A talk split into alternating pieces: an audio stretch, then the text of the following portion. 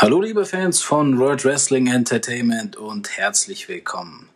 Mit diesem nostalgischen Satz begrüßt uns damals Carsten Schäfer vorm Fernseher freitags um 22 Uhr und wir heißen euch auch hier damit herzlich willkommen. Das sind einmal ich, Ray und mein Buddy Kevin. Der Podcast hier lautet Ruthless Aggression.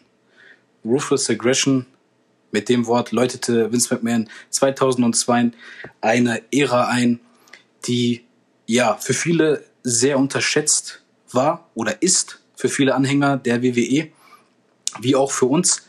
Und wir werden in diesem Podcast vieles ja Revue passieren lassen, was unter anderem ja Wrestler sein werden, Rivalitäten, die wöchentlichen Shows, der Bandenkrieg zwischen Raw und SmackDown so wie auch Pay-per-Views. Und wo wir gerade von Pay-per-Views sprechen, ist auch unser heutiges Thema ein Pay-per-View aus dem Jahre 2007 und zwar der Royal Rumble 2007.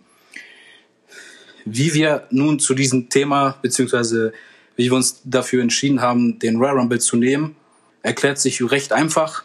Einerseits, weil es gerade ja die Royal Rumble Saison ist und der Royal Rumble jetzt am kommenden Sonntag vor der Tür steht. Und ja, zum anderen haben wir auch noch den Jahrestag des Royal Rumbles von 2007, der vor 14 Jahren stattfand. Und noch eine kleine private Anekdote dazu, dass ich und Kevin uns gerne ja, Pay-per-Views zum Reviewen gaben und wir einfach dann auf die Idee kamen, dies einfach mal in einen Podcast umzusetzen unter anderem. Und ja, das wird unser heutiges Thema sein und wir fangen auch damit gleich an. Ja, der Royal Rumble, das Spektakel schlechthin. Denke mal, neben WrestleMania das Pay-per-View des Jahres, worauf sich viele freuen.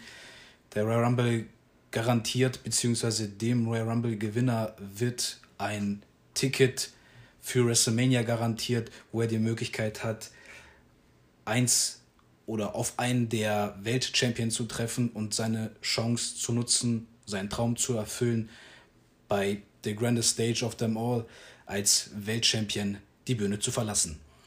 Ja, der Pay-Per-View Royal Rumble 2007 hier fand in San Antonio, Texas statt. So um die rund 13.000 Zuschauer, 13,5 so um den Dreh, was Wikipedia hergibt. Hier möchte ich nochmal kurz auf die Buy-Rates eingehen. Das heißt, wie oft wurde dieser Pay-Per-View ja, bestellt. Das ist in dem Jahre 2007 bei 525.000. Im vorherigen Jahr waren es 575.000, als Rey Mysterio 2006 den Rumble gewann. Und ein Jahr später, im Jahre 2008, sind es 585. Also überraschend, dass es hier in den jeweiligen Folgejahr und im vorherigen Jahr eher niedrig ist. Ja, was erwartet uns beim Rumble von der Matchcard? Wir haben hier die drei World Title Matches, was einmal der World Heavyweight Championship, der WWE-Titel und auch zu der damaligen Zeit der ECW-Titel.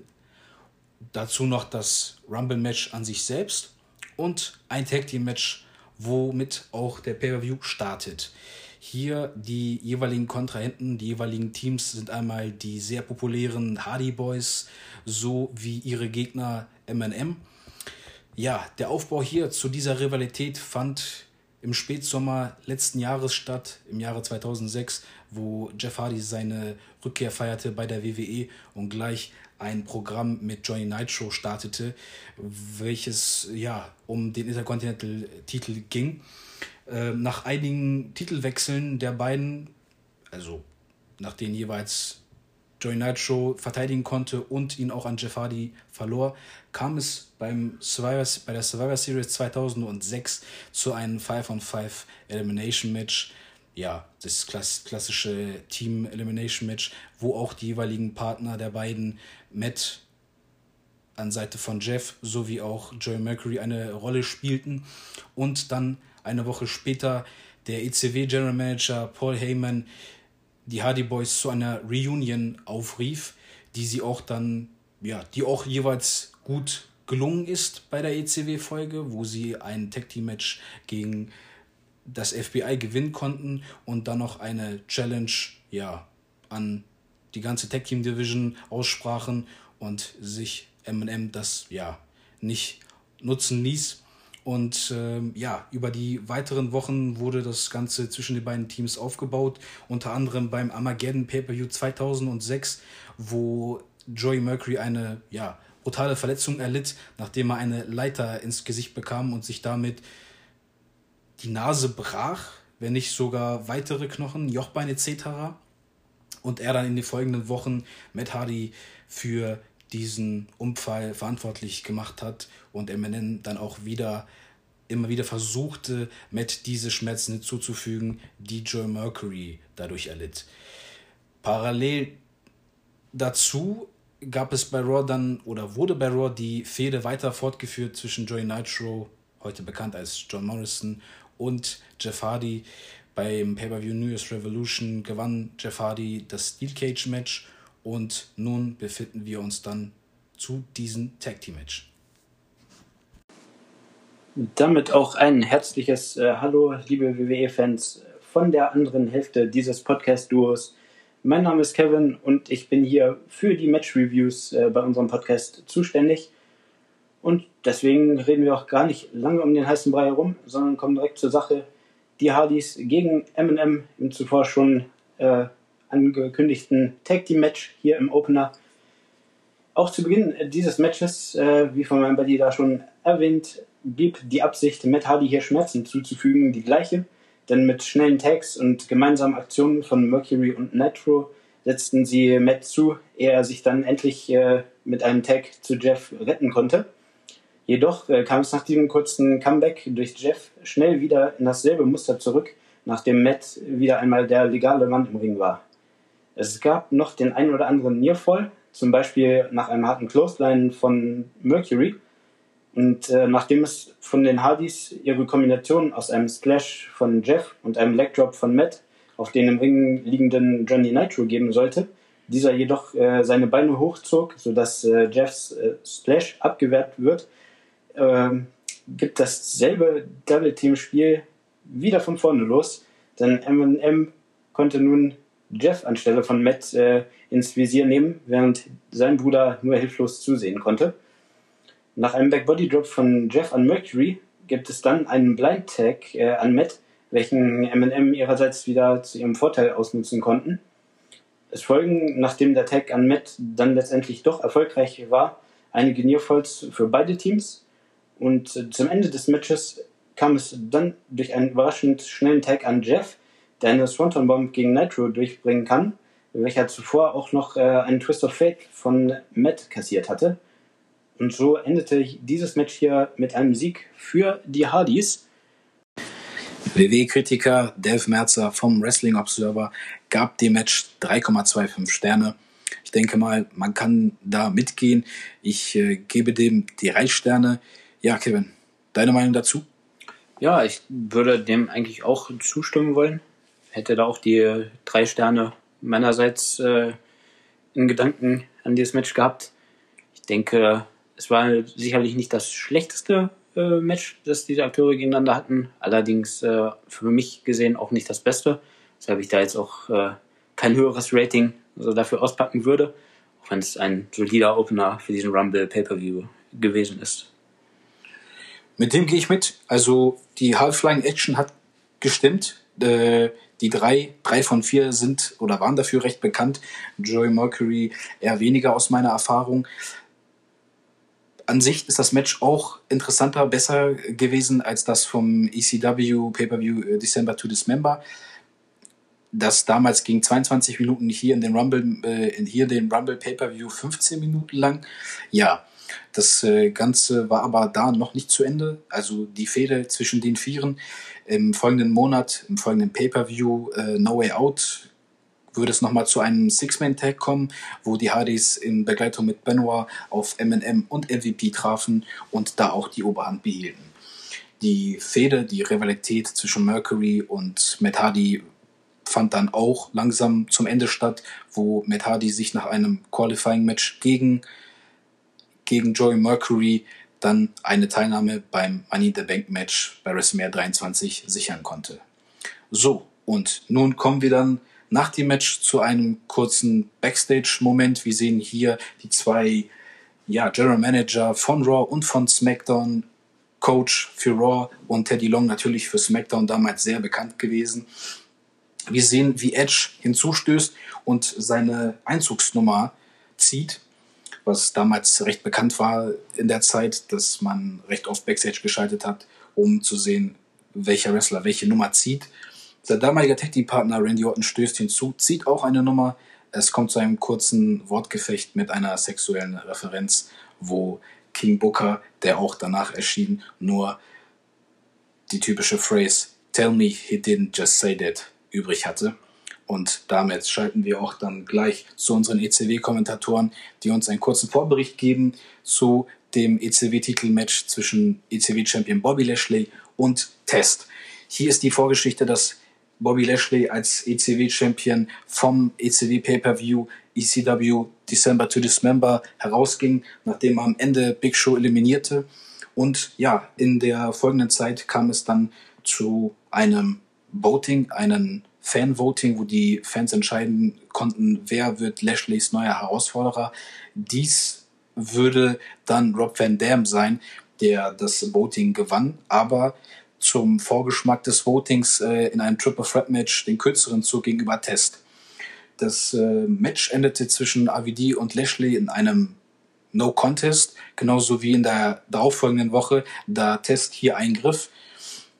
Danach erschied sich der damalige General Manager Paul Heyman ein Triple Threat Match anzusetzen, was, was ja, Lashley erfolgreich oder dass Lashley erfolgreich den Titel verteidigen konnte und es dann noch, noch kurz vorm Rumble zu einem Extreme Rules Match zwischen Test und Bobby Lashley kam, ja, wo auch da Lashley die Oberhand behielt und nun sind wir dann hier auch schon beim Match angekommen, ja, wo sich Test als Herausforderer die Möglichkeit ergattert.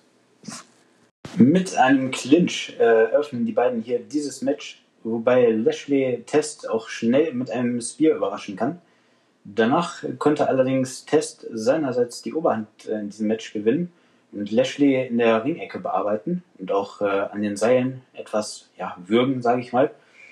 Jedoch äh, ließ die Antwort von Lashley selbst äh, auch nicht lange auf sich warten, denn dieser brachte zuerst einen harten T-Bone Suplex und dann auch noch einen für ihn sicherlich äh, gerne ausgeführten Delayed äh, Vertical Suplex an den er immer sehr oft äh, und gerne gezeigt hat. Woraufhin Test erst einmal außerhalb des Rings Flucht suchte. Lashley holte ihn allerdings schnell wieder in den Ring zurück, wurde dort aber von Test überrascht und in den Ringpfosten befördert, was dann erstmal zu Boden gekracht ist. Lashley versucht dann äh, wieder im Ring einen Bodypress äh, durchzubringen, muss die Aktion jedoch abbrechen, weil er sich bei der Aktion mit dem Ringpfosten scheinbar an der Schulter verletzt hatte. Test äh, nutzt dies für einen Big Boot aus. Das äh, danach folgende Cover geht allerdings nur bis zwei. Ähm, Lashley kommt dann wieder mit einem Belly-to-Belly-Suplex äh, zurück ins Geschehen.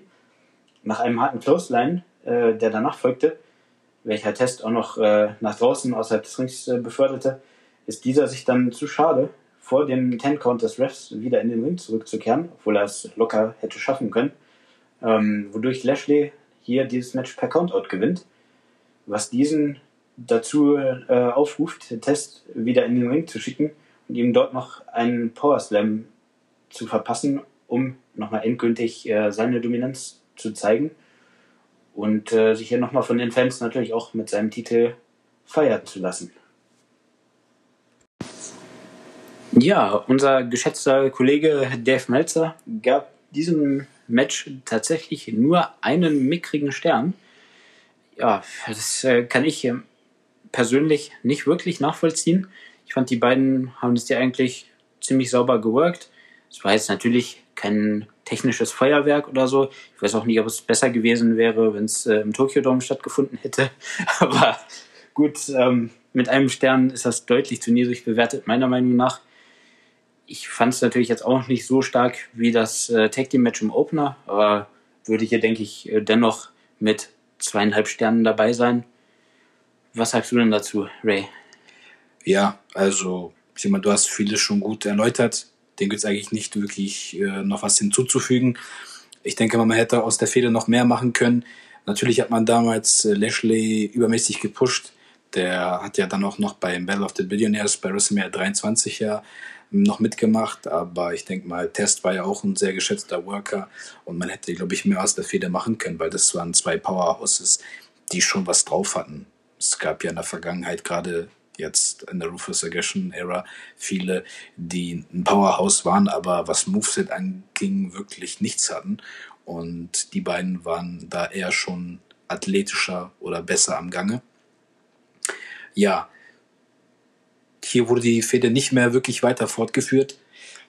Lashley hatte danach noch einige Matches äh, gegen Test, das waren aber in ganz normalen ECW-Episoden. Dann gab es noch Matches gegen Hardcore Holly und dann wurde auch schon langsam das Programm mit Vince und Umaga eingeläutet. Ja, wir verfolgen das Pay-per-View oder den Pay-per-View jetzt äh, weiter und zwar sehen wir wieder ein Backstage-Segment. Es gibt einen kurzen Medizincheck mit Cena, der von einem Arzt äh, behandelt wird, aber auch dann recht schnell von Vince McMahon unterbrochen wird, der hier Cena ein bisschen provoziert und meint, äh, wird so lieber ja ähm, nicht den Titel gleich abgeben da fragen sich natürlich einige, okay, wie kommt es jetzt dazu, dass Vince McMahon ihn das äh, fragt? Ja, ähm, dazu werden wir nochmal später näher drauf eingehen. Wir sehen aber hier dann nach dem Segment, nachdem sich Cena geweigert hat, überhaupt hier zu quitten, also aufzugeben oder desgleichen, wofür er auch damals bekannt war, das war ja sein, seine Einstellung, dass äh, Vince McMahon da nur am Ende die Worte übrig hatte, I don't think so, ich sehe das äh, nicht so. Und damit endet auch das Segment und wir schalten oder kommen hier zu unserem World Heavyweight Titelmatch. Und zwar World Heavyweight Champion Batista trifft auf den Herausforderer Mr. Kennedy. Die beiden sind keine Fremden. Im vorherigen Jahr beim Great American Bash 2006 gab es schon ein Match zwischen den beiden, nachdem Kennedy eine Herausforderung von Batista annahm der eigentlich auf Mark Henry treffen sollte, aber der sich kurz davor verletzte. Mr. Kennedy gewann dieses Match durch Disqualifikation beim Great American Bash. Die Woche darauf dann nochmal durch äh, Countout. Und Batista würde sich aber dann beim dritten Match dann mit einem richtigen Sieg revanchieren. Batista gewann dann bei der Survivor Series 2006 den Welttitel von King Booker und dann gab es nach einer Rivalität zwischen Kennedy und dem Undertaker ein Beat the Clock Turnier, wo Ziel oder wo es das Ziel ist, dass wer am schnellsten seinen Gegner besiegt, ein Titelmatch bekommt beim Royal Rumble. Das konnte sich hier Mr. Kennedy dann sichern, nachdem er Chris Benoit besiegt hat und Undertaker dabei hinderte, The Miz rechtzeitig zu pinnen. Die Woche darauf gab es dann nochmal ein Match zwischen Undertaker und Mr. Kennedy, wo Undertaker die Möglichkeit bekommen würde, wenn er Mr. Kennedy besiegt, auch beim Titelmatch teilzunehmen. Mr. Kennedy war aber da recht pfiffig und ja, klatschte Batista eine, verpasste ihm eine Backpfeife, der sich da bei den Kommentatoren ja hingesetzt hatte. Und so provoziert das natürlich The Animal dann in das Match einzugreifen und ja, den Undertaker die Möglichkeit ja, zu kosten. Ja, und nun sind wir beim Match angelangt. Wir begannen hier mit einem Angriff von Kennedy an Batistas Auge, der jedoch äh, gleich mal mit einem harten Tritt und auch einem Suplex äh, darauf reagieren konnte. Kennedy gönnte sich danach erstmal eine Verschnaufspause außerhalb des Rings, jedoch äh, folgte Batista ihm sofort, was Kennedy dann dazu ausnutzte, seinen Gegner hier in die Ringtreppe zu befördern. Nach diesem Angriff äh, zählte Batista hier eine Beinverletzung an seinem linken Bein, was auch später im Match äh, nochmal zur Sprache kommen sollte. Zurück im Ring äh, fokussierte sich Kennedy natürlich auf dieses angeschlagene Bein und äh, ein frühes Cover reichte erst einmal bis zwei. Es folgten einige Submission-Versuche, aber Batista konnte sich befreien und seinerseits mit einem Spinebuster punkten. Er griff sich allerdings auch immer wieder an dieses verletzte Bein, so auch nach dem Spinebuster, und war sichtlich nicht bei 100%. So konnte Kennedy auch den Ansatz einer Batista-Bomb kontern, indem er hart äh, gegen das angesprochene Bein geschlagen hat. Nach dieser Aktion schubste Kennedy Batista in den Ref, Nick Patrick, an dieser Stelle, wodurch dieser erst einmal außer Gefecht gesetzt war. Es gab einen Low Blow von Kennedy, gefolgt von einem Neckbreaker. Das darauffolgende Cover hätte laut dem mitzählenden JBL, der übrigens sehr unterhaltsam als äh, Kommentator fungierte, äh, laut ihm hätte dieses Cover bis 8 gereicht, aber der Ref war ja noch nicht wieder bei Sinn, um hier zu zählen. Nachdem dieser Ref allerdings endlich wieder zu sich kam, gab es einen DDT von Kennedy. Jedoch äh, kam die Animal Bite 2 heraus. Kennedy stieg dann aufs mittlere Seil und bereitete eine Attacke vor. Jedoch äh, konterte Batista dies äh, mit einer harten Clothesline und konnte danach, trotz der verzweifelten Versuche von Kennedy, dies zu verhindern, die Batista-Bomb doch noch durchbringen und damit hier erfolgreich seinen Titel verteidigen. Hier gab es von Dave Merzer auch kein so wirklich hohes Rating mit 1,5. Ja, gut, ist immer so ein bisschen kritisch, wie immer die Kritiker da von WWE immer Matches auswerten. Für mich auf jeden Fall besser als 1,5. Kevin gab dem drei Sterne. Ich gehe bei dem Ganzen mit. Es hatte einen guten Aufbau der Fehde und auch an sich so sehr gut, ja, geworkt äh, mit den beiden. Ja, da gibt's nicht mehr viel von zu erzählen. Äh, in der darauffolgenden SmackDown-Folge kam es nochmal zu einem Match zwischen Kennedy und Batista, welches Batista dann erfolgreich für sich entscheiden würde. Und Kennedy holte sich dann auch bei WrestleMania 23 den Money in the Bank Koffer, wo auch geplant war, während der Rivalität von Batista und Undertaker, wo sich Undertaker verletzte, ihn zu ersetzen, indem Kennedy den Koffer einlöst das allerdings wird eventuell dann für eine andere Folge ein Thema sein. Und ja, wir kommen dann auch zum nächsten Backstage-Segment. Hier sehen wir wieder weitere Wrestler, die ihre Nummer ziehen, unter anderem Sandman sowie der Great Khali. Und ja, da kommen wir auch schon zum letzten Titelmatch des Abends. Es geht um den WWE-Titel. John Cena verteidigt hier gegen die samoanische Dampframme des Simone Bulldozer Umaga. Das erste Aufeinandertreffen der beiden, beziehungsweise die ersten Berührungen gab es schon bei der Survivor Series 2006, wo beide jeweils ja in einem ja, Cena in seinem eigenen Team gegen den Big Show's Team antrat und da es, wie gesagt, zu den ersten Annäherungen kam. In den folgenden Wochen darauf stellte Armando Estrada, der Manager von Umaga, Cena eine Herausforderung um den Titel. Cena zögerte da keinen Moment. Es kam in den darauffolgenden Wochen dann noch zu einem, ja, noch zu einem Eingriff von Kevin Federline. Ihren ersten Höhepunkt hatten Cena und Umaga beim Newest Revolution Pay-Per-View, wo Cena eigentlich nur dominiert wurde von Umaga, aber gegen Ende dann recht schnell mit einem Roll-Up das Match für sich entscheiden konnte. Die Wochen bis zum Royal Rumble wurden damit, ja, wurden damit verbracht, Cena zu schwächen, sei es ihn in ein Handicap-Match zu setzen oder ihn von, ja, stärkeren, höheren Wrestler zu der Zeit, in Anführungsstrichen, la Great Khali oder Umaga, ja, verletzen zu wollen, schwächen zu wollen in der Go Home Raw Folge vom Royal Rumble wurde sie da dann noch durch einen Tisch befördert, weswegen es dann auch zu dem Backstage-Segment kam und Cena dann nochmal einen Medizincheck durchführen sollte, da er recht, ja, Schmerzen an der Rippengegend hatte. Zu Beginn dieses Matches gab es erstmal einen Stare-Down zwischen den beiden, bevor Cena als erster in die Offensive ging und einige Schläge austeilte. Umaga konterte seinerseits mit einem harten Schlag in Cenas angeschlagene Rippengegend, welcher diesen gleich mal zu Boden beförderte, um hier die Dominanz natürlich auch von Umaga zu etablieren.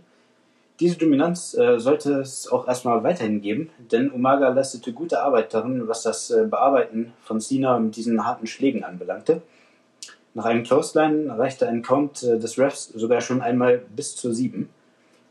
Einen coolen Spot gab es dann schon früh im Match, nachdem Umaga eine der Stahltreppen in den Ring warf, äh, danach allerdings äh, von Cena ausgekontert und auf den Hallenboden geschickt wurde.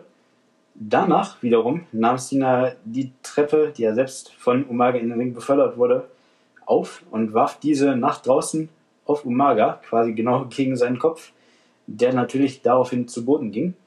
Das reichte für den ersten Count äh, an Umaga bis zur 6. Auch weiter gab es noch sehr kreativ gelöste Spots, was auch gerade diese ähm, Stahltreppen betrifft. Dieses Mal mit dem unteren Teil dieser Ringtreppe, die in den Ring gebracht wurde. Äh, Cena kam mit einem Back Suplex auf die Steps durch und führte dann seinen Five Shuffle aus, während Umaga noch auf diesen lag. Anschließend äh, sollte es da auch einen FU auf dieser Ringtreppe geben, jedoch äh, brach Cena unter dem Gewicht von Umaga zusammen und krachte unter diesem selbst auf die Treppe, wobei er sich eine ja, ziemlich äh, schlimm aussehende Platzwunde zuzog. Umaga kam nun mit harten Schlägen gegen eben seinen stark blutenden Kopf äh, von Cena. Als er endlich von ihm ablässt, reicht der Count des Refs sogar bis zu einer 8, aber Cena gab sich hier natürlich noch nicht geschlagen. Im weiteren Matchverlauf kämpfte sich Cena nämlich zurück und kam mit einigen Attacken durch, jedoch äh, konnte Umaga mit einem Samoan Drop wieder einmal die Oberhand gewinnen. Es soll dann an dieser Stelle den Samoan Spike geben, allerdings äh, kontert Cena diesen erfolgreich und schickt Umaga in den Ringpfosten. Dort äh, schlägt er von draußen auf Umaga mit einem dieser TV-Monitore vom Kommentatorenpult äh, ein, worauf äh, Umaga erstmal zu Boden kracht und auch wieder seinerseits bis zu sieben braucht, um sich davon zu erholen. Cena traf dann mit einem Vorarm äh, gegen Umaga, der aus dem Ring befördert wurde. Draußen konterte allerdings der Samoan Bulldozer und rammte Cena mit dem Rücken voran in den Ringpfosten. Nun ging es hier den Kommentatorenpulten an den Kragen. Es waren draußen natürlich äh, drei, weil auch äh, ECW einen eigenen hatte. Und so wurden hier erstmal einige Kabel und Monitore von diesem Puls entfernt. Umaga platzierte Cena auf dem äh, ECW-Table und äh, begab sich selbst auf den von Raw, der am anderen Ende sozusagen äh, gestanden hatte. Er rannte über diesen und äh, auch über den Smackdown-Tisch zwischen den beiden um dann einen großen Splash auf äh, Sina durchzuführen. Dieser allerdings äh, wich rechtzeitig aus, sodass Umaga voller Kraft äh, durch das Kommentatorenpult gecrashed ist. Die Kommentatoren, die Crowd und wohl auch Cena selbst äh, waren sich da an dieser Stelle eigentlich sicher, dass es das gewesen sein muss. Aber wie durch ein Wunder erhebt sich Umaga noch gerade so bei einem Count von 9,5, muss man schon sagen, vom Boden einfach ein wirklich auch sehr genial gemachter Spot, muss ich an der Stelle mal sagen. So gut wie jeder dachte da eigentlich, äh, es wäre es gewesen mit diesem Match, aber es ist noch nicht vorbei für Umaga. Zum wirklichen Ende kam es dann wenige Minuten später, nachdem äh, Umagas Manager Armando Estrada das oberste Ringseil nicht nur lockerte, sondern quasi so abgenommen hatte, dass das dann von der, vom Ring entfernt war. Ähm, Umaga bemerkte dann ein, ja, ich nenne es mal Metallteil, womit das Seil wohl am Turnbuckle äh, befestigt war und wollte damit äh, eine Art Variation des Samoan Spike zeigen. Sina konterte allerdings äh, geschickt und brachte seinerseits nun doch den FU durch. Danach nimmt er sich selbst dieses Metallteil und geht damit auf Umaga los und schlägt ihn zu Boden. Zum krönenden Abschluss gibt es dann seinerseits eine Variante des STFU, in der Sina mit einem Ringseil Umaga die Luft abschnürte und ihn wirkt, bis dieser das Bewusstsein zu verlieren schien. Das Ganze setzte er dann auch noch ein zweites Mal an, da sich äh, der Samoan Bulldozer nach dem ersten Versuch noch weiter bewegte und äh, schien, als würde er wieder aufstehen können. Nach STFU äh, Nummer 2 regte sich allerdings nichts mehr und äh, Mike Yoda zählte hier tatsächlich bis zur 10 durch, was John Cena den Sieg dieses Matches und seine erfolgreiche Titelverteidigung sicherte. Vier Sterne gibt Death Meltzer hier. Wir beide gehen hier einen halben Stern höher, 4,5. Sehr, sehr gutes Match. Bei vielen Kritikern bekam Cena nach diesem Match auch die Anerkennung. Wenn man sich da auch mal die Kommentare bei Cage Match durchliest, äh, sind auch viele oder sind viele Kommentare wirklich mit Anerkennung an Cena, die eher so nicht die Fans von John Cena sind. Ja, also meinerseits wirklich sehr gut gewirkt. Kevin, hast du da irgendwie noch was zu ergänzen? Also ich kann erstmal auf jeden Fall nur zustimmen. Wie gesagt, die 4,5 Sterne, die wir beide dafür angedacht haben, sprechen ja eigentlich schon mal für sich. Äh, von beiden ein sehr souveränes Match. Auch gerade mit der Matchart ist natürlich nicht mal ganz so leicht, da auch so die Spannung und das Interesse aufrechtzuerhalten. Also wenn die auch meistens äh, ein bisschen längere Zeit dann dafür bekommen. Ist ja, glaube ich, etwas unter 25 Minuten gewesen. Aber die beiden haben das echt super umgesetzt. Und ähm, ja, ich muss echt sagen, eine kleine äh, Anekdote sozusagen, die ich da noch so, äh, an die ich gerade noch so denken musste, dass ich es immer ziemlich äh, cool finde, äh, was für clevere Wege die WWE sich teilweise einfallen lässt. Auch gerade beim Beispiel John Cena äh, zu sind, äh, wie er die Last Man Standing Matches äh, für sich entscheidet. Das äh, beispielsweise das eine gegen Batista gab, wo dann ein wenig Tape äh, missbraucht wurde, sozusagen, äh, um da den, Weg, äh, den Sieg davon zu tragen. Und so dann auch hier in diesem äh, Rope, was dann da zum SDFU verwendet wurde, um da Umaga außer Gefecht zu setzen, sehr innovativ. Und äh, ja, das alleine macht natürlich noch kein Super Match Rating aus oder so, aber es ist trotzdem ein nicer Touch. Das ist dann vielleicht für mich persönlich gesehen nochmal dieses 0,5 mehr, was dann äh, von Dave Meltzer ausging. Ja, in der Zeit hat auch Cena dann auch einige Matches gehabt, wo er sich auch wirklich ausgezeichnet hatte. Ich denke da natürlich einerseits an die Rivalität mit Edge, dann das Match in Kanada beim Unforgiven Pay-Per-View, was Cena im TLC-Match gewann. Natürlich dann auch dieses Match oder das kommende Match dann bei WrestleMania mit Shawn Michaels. Da kann man sagen, sprang Cena über seinen Schatten hinaus und zeigte vielen Kritikern auch, dass er hier nicht äh, nur die Five Moves auf Doom hat. Und das sollte sich auch dann die folgenden Jahre auch dann bewahrheiten. Wir sehen noch mal kurz vom Main Event noch mal einen Spot, kurzen, kurzen Backstage-Spot, wo Ric Flair eintrifft und sich noch ja die letzte Nummer schnappt. Und ja, wir kommen nun zum Highlight des Abends, das Royal Rumble Match. Ja, natürlich hier kann man nicht viel wirklich zum Vorbericht geben. Man kann immer so die Wochen vorm Rumble schon ungefähr einschätzen, wer es sein könnte, wer vermutlich als Sieger hervorgehen konnte. Ich erinnere, mich, ich erinnere mich gut an die Zeit damals. Das war kurz bevor äh, ja, Tele 5 dann, also wo SmackDown noch auf Tele 5 lief, dann wechseln würde auf Sport 1 und ja, ich dann auch damals mich halt erinnern konnte, dass ja Undertaker recht gut, recht gute Karten hatte, also so wie bei Raw, ja, so die Zeichen auf Shawn Michaels oder Reddit RKO, Edge und Randy Orton zeigten. Schon kam hier noch aus einer ja, Rivalität mit Reddit RKO heraus, wo sich sein Partner Triple H verletzte.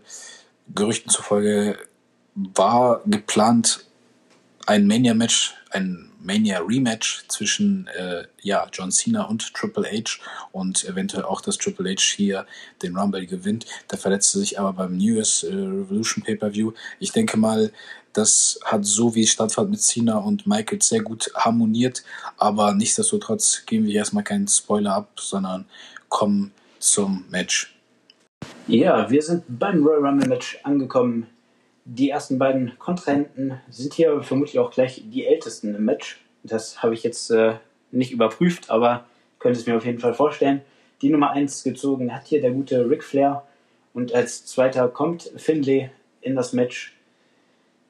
Nummer 3 verjüngt dann gleich einmal das Feld, dann Kenny Dykstra äh, gesetzt sich hier dazu und äh, danach kommt auch schon die Nummer 4 Matt Hardy ins Match. Es gab hier, wie wir daran schon zu bemerken ist, keine frühe Elimination, die hier stattfand, sondern der Ring sollte sich erst einmal ein wenig füllen.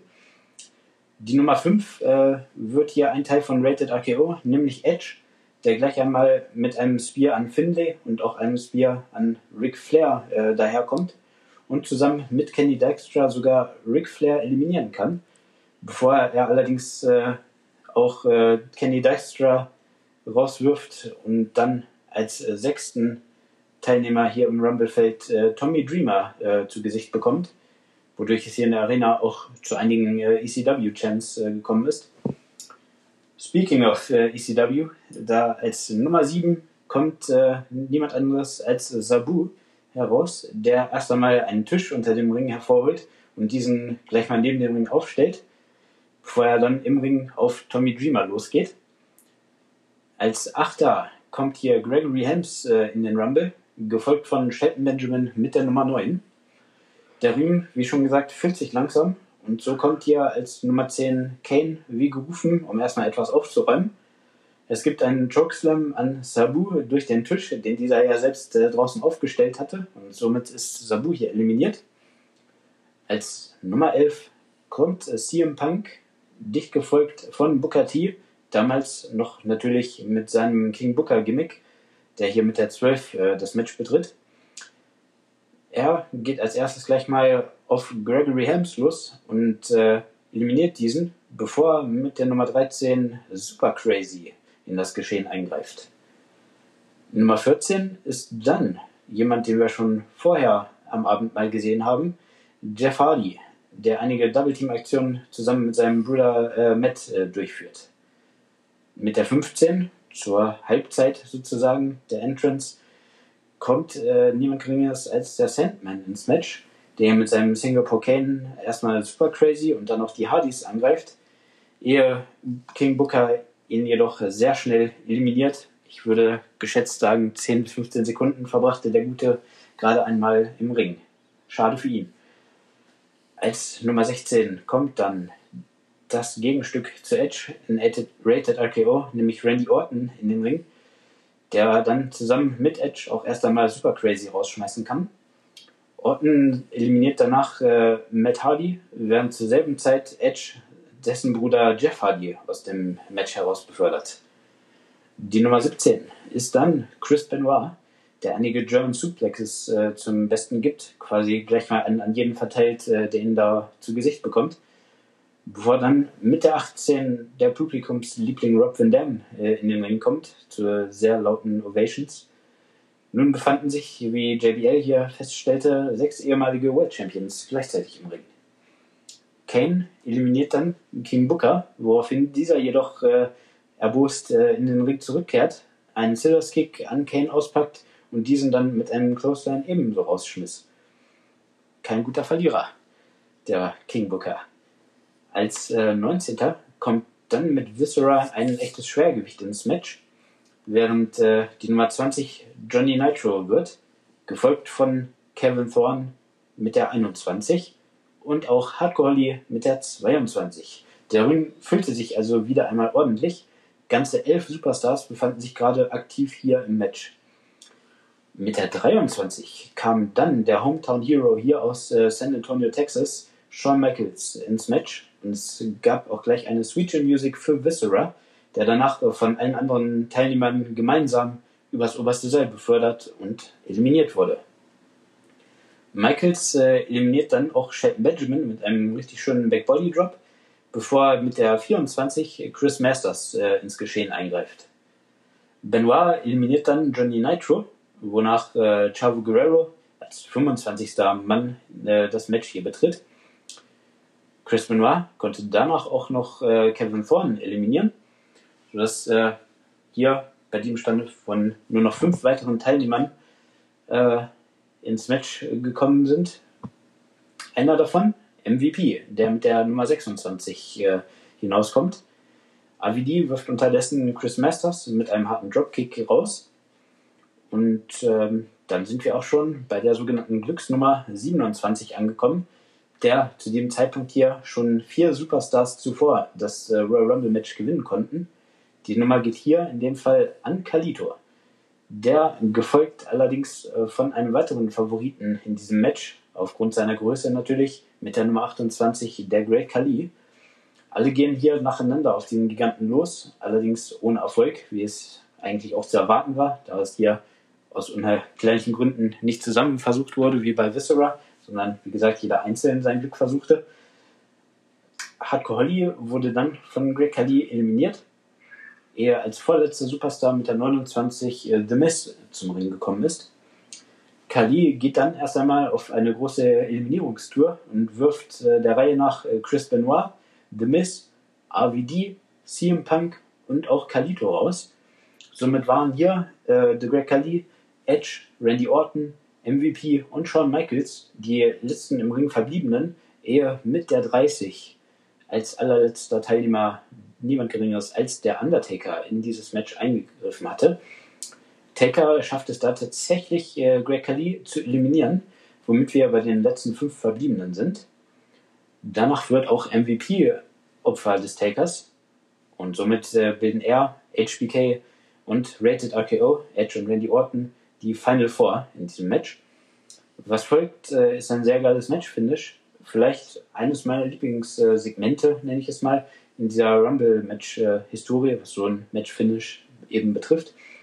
MVP nahm sich nämlich draußen noch einen Steel Chair, den allerdings äh, Randy Orton an sich nahm und damit äh, den Taker attackierte. Es gibt auch einen RKO an HBK, der dadurch äh, aus dem Ring fliegt, allerdings äh, nicht übers oberste Seil, sodass er noch äh, offiziell im Match ist. Rated RKO haben es dann gemeinsam auf den Taker abgesehen und planen unter anderem einen Concerto, nachdem Edge einen Spear angebracht hatte. Michaels äh, kommt allerdings rechtzeitig zurück, um ins Geschehen einzugreifen und eliminiert Orton mit einem Backbody Drop und verpasst Edge auch noch die Sweet Chin Music, die diesen ebenso übers oberste Seil befördern sollte. Somit äh, sind die Undertaker und Shawn Michaels die letzten zwei verbliebenen Kontrahenten und ein erbitterter Kampf äh, trägt sich hier bis zu dem letztendlichen Zeitpunkt zu, in dem eine weitere Chin Music äh, von Shawn Michaels folgen sollte, die allerdings daneben geht, weil der Taker sich unter diesem Kick, äh, sage ich mal, hinwegduckt und Michaels dann übers oberste Seil werfen kann. Somit äh, gewinnt hier der Undertaker sein allererstes äh, Royal Rumble Match und äh, wird im Main Event von WrestleMania antreten dürfen. Und hier behielt Dave Meltzer auch sein Rating wie im vorherigen Match und zwar vier Sterne hier für das Royal Rumble Match. Wir beide haben uns hier gemeinsam für 4,5 entschlossen. Ja, der Undertaker hier als Sieger. Und ja, in den kommenden Wochen gab es dann einen Aufbau und die Frage, wen würde Undertaker hier herausfordern? Man sah dann bei einer Raw-Folge, wie alle drei Weltchampion im Ring standen und Undertaker dann verkündet hatte, gegen wen er antreten wird.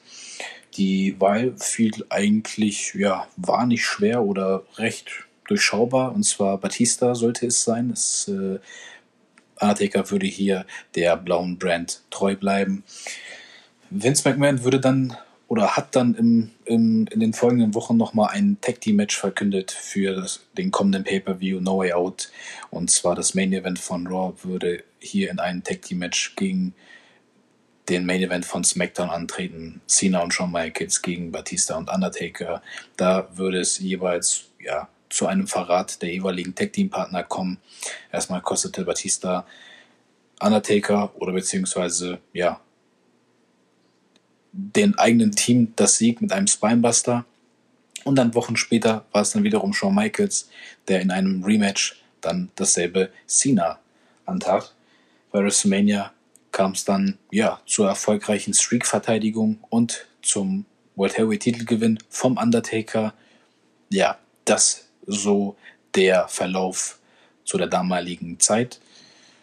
Ja, so vom Rumble-Match selbst interessanter Verlauf, muss man sagen. Überwiegend dominiert von Rated RKO, meiner Meinung nach, gegen Ende.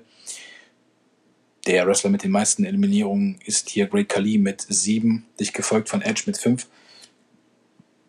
Ja, Kevin, so deine Meinung hast du ja schon ein bisschen noch preisgegeben während des äh, Reviews. Genau, also ich muss echt sagen, um das nochmal kurz äh, zu unterstreichen, der 2007er Rumble wirklich eigentlich einer, würde ich schon sagen, meiner Lieblings-Rumble-Matches. Äh, es wird ja mal ganz oft äh, von so Jahren wie 1992 hier gesprochen, was für mich persönlich noch ein bisschen vor meiner Zeit äh, als Wrestling-Fan war. Aber ich denke, für mich persönlich natürlich nur gesehen, kann da dieser Rumble auch eindeutig mithalten, wenn nicht sogar das äh, überbieten. Und ähm, ja, das ist ein Rumble-Match, das ich über die Jahre immer mal wieder ganz gerne angeguckt habe. Wenn auch vielleicht nicht den ganzen Pay-Per-View, dann zumindest dieses Match. Und ähm, ja, wie gesagt, daher auch diese viereinhalb Sterne. So zu den ganz perfekten fünf reicht es vielleicht nicht ganz, aber dennoch, das ist mir mal eine sehr gute Erinnerung. Richtig. Das ist übrigens auch der erste Pay-Per-View, wo der Wrestler mit der, ja, mit der Einzugsnummer 30 den Pay-Per-View für sich entscheiden würde. Undertaker hier, äh, komischerweise, eigentlich ist ja die 30 immer so die Glückszahl, weil gerade so als letzter Einzug da die besten Karten zu haben. Aber ja, erst im Jahre 2007 wurde das Ganze dann auch vollbracht, dass Undertaker dann der Erste sein würde, der mit der Nummer 30 den Royal Rumble für sich entscheidet. Ja, und damit sind wir auch zum Ende des Pay-Per-Views angelangt und zu Ende unserer ersten Podcast-Folge. Ja, wir würden uns sehr, sehr, sehr drüber freuen, wenn wir Feedback von euch, lieben Zuhörern, erhalten würden. Wir werden das Ganze, denke ich mal, auch dann noch in den folgenden Podcast-Folgen dann auch über ja, gewisse Social Media Stellen, Anlaufstellen, wie zum Beispiel unseren jeweiligen Accountnamen, dann nochmal preisgeben, dass ihr uns da nochmal ein Feedback gibt. Und ja, nochmal mit der ausgewählten Thematik uns über die Ruthless Aggression Era ähm, uns zu befassen, ähm, was denke ich mal viele auch interessiert. Natürlich war die Attitude Era für viele sehr beliebt, aber ja, ich denke mal, mit dieser Zeitepoche, mit dieser Ära gibt es auch vieles zu besprechen, viel zu diskutieren, worüber wir uns auch freuen würden. Ja, gerne nochmal uns ein Feedback äh, geben, wie ihr so die Matches fandet. Und ja, wir würden dann auch dann in der kommenden Folge nochmal dann mit euch noch darüber diskutieren wollen, über Fragen oder gewisse Themen, wie euch das, wie euch der Pay-Per-View gefallen hat, die jeweiligen Matches, ob ihr euch an die Zeit damals erinnern könnt, was so eure Erinnerungen sind.